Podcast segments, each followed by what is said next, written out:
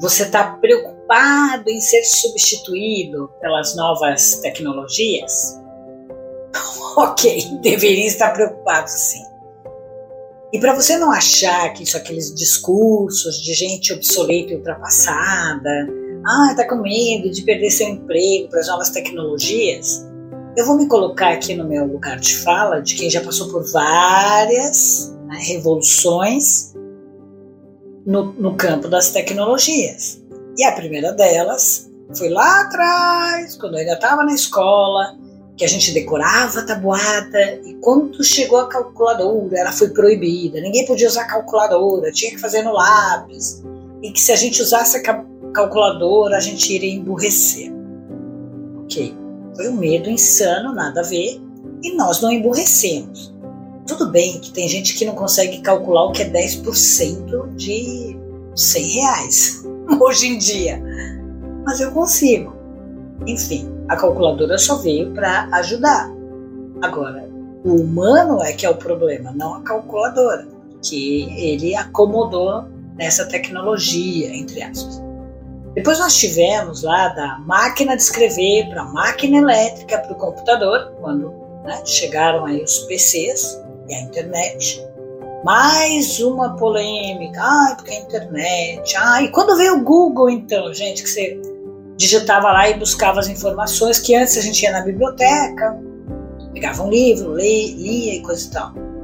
Tudo isso, claro, adiantou a nossa vida. E ninguém emburreceu por conta disso. Claro que não. Hoje a internet é um vasto campo de pesquisas, de tudo mais. E ampliou o meu conhecimento, né? Desde comprar livros no Kindle, ler, ir a museus, estudar, pesquisas mas que eu não tinha acesso antes. Então, sem dúvida, deu um upgrade na minha carreira e na minha mente. Né?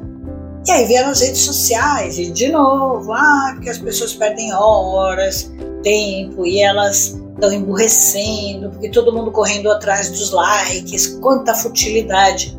Mais uma vez, a tecnologia veio para nos ajudar.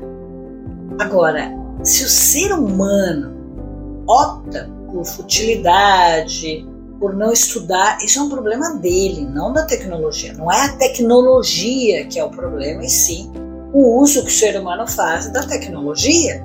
Né? Ele é o problema. Não é inteligência artificial, é inteligência humana. E aí, agora, nós estamos numa outra revolução, que é a inteligência artificial. E agora, eu gostaria de deixar bem claro que tem uma ruptura muito grande, embora algumas pessoas romantizem, embora algumas pessoas é, não falem a verdade, digamos assim, ou por ignorância mesmo do que está acontecendo, ou por lucro puro e simples. Quem já assistiu Black Mirror vai entender exatamente o que eu estou falando. É o que tem ali no Black Mirror Parece até uma profecia, porque quando eu assisti eu fiquei assustada, falei, não, isso nunca vai acontecer. Então, muito diferente da calculadora, da máquina elétrica, do computador, da internet é, e das redes sociais, a inteligência artificial não é uma coisa tão romântica assim quanto você está imaginando. Sem dúvida, é ótimo você ir lá e pedir, olha, me faz um contrato de locação e o chat GPT-4 faz. Ah, me dá um diagnóstico, não sei o que ele faz. Ah, me faz um texto para eu postar na internet, ele vai lá e faz. Me faz uma imagem de um disco voador é, com alienígenas descendo na minha casa, ele vai lá e faz uma imagem. Ou até um código de programação. Tudo isso, nossa, é fantástico, é maravilhoso, né? Agora, você não pode ignorar que essa inteligência artificial, ela está colando e copiando tudo que tem na rede mundial, de internet, redes sociais, pesquisas, livros o que de certa forma se torna injusto com o humano que estuda livro grosso, defende teses e coloca tudo lá e ele simplesmente vai lá e copila no, na velocidade da luz e usa o que é o seu. É a mesma coisa que a gente pudesse hoje entrar dentro do cérebro do Einstein e falar, ó, oh, eu que tive a ideia e não o Einstein. É mais ou menos isso que essa inteligência está fazendo. Até aí tudo bem, todo mundo tá, oh, inteligência artificial, que maravilha, né? Tá tudo bem, né? Você tá lá acessando, achando lindo, né? Principalmente se você não é um programador, eu fiz um curso de programação em novembro de 2022 e já estou obsoleta. Por quê? Porque a inteligência artificial já está fazendo códigos que nem precisa mais de mim. Agora, claro, ainda não está obsoleto um programador sênior, porque ele tem muito mais experiência do que eu, que sou júnior, que acabei de fazer o curso. Já foi. Fiz um curso de copywriting, por quê? Eu queria entender growth hacking também.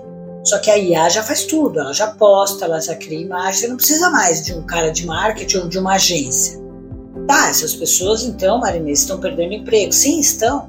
Porque elas estão obsoletas? Não, não é porque elas estão obsoletas, porque ela tem um computador, né, igual quando saiu aquele computador que ganhou todas as partidas de xadrez. Né? Imagina quantas jogadas ele processou de todos os campeonatos de xadrez para competir com o humano. E assim está sendo.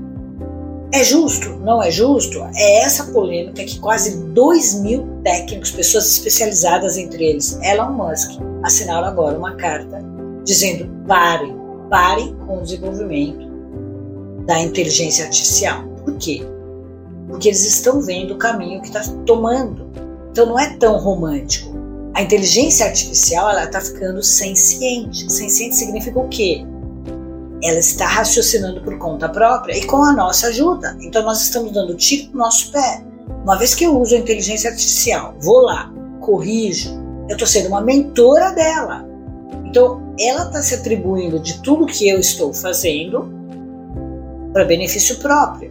Então, o que eles estão temendo hoje não é o quanto ela pode nos ajudar, o quanto vai economizar do nosso tempo, o quanto ela vai ser o copiloto, não. O quanto ela vai ser o piloto e o quanto ela vai nos descartar. Então, gente, é mais ou menos assim. Vem meteoro, vem meteoro e destrói a raça humana. Não estou sendo exagerada. Tá cheio de caras falando isso. Quem sou eu? Eu sou apenas uma mosquinha minúscula nesse pântano total e nem tenho o conhecimento que esses dois mil caras que assinaram a carta fizeram. Né?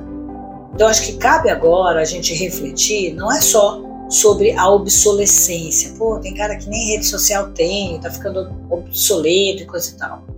E sim, que monstro a gente está colocando para dentro de casa. Então, eu acho que é bem mais grave do que a gente está imaginando. Eu quero com isso que você pense a respeito.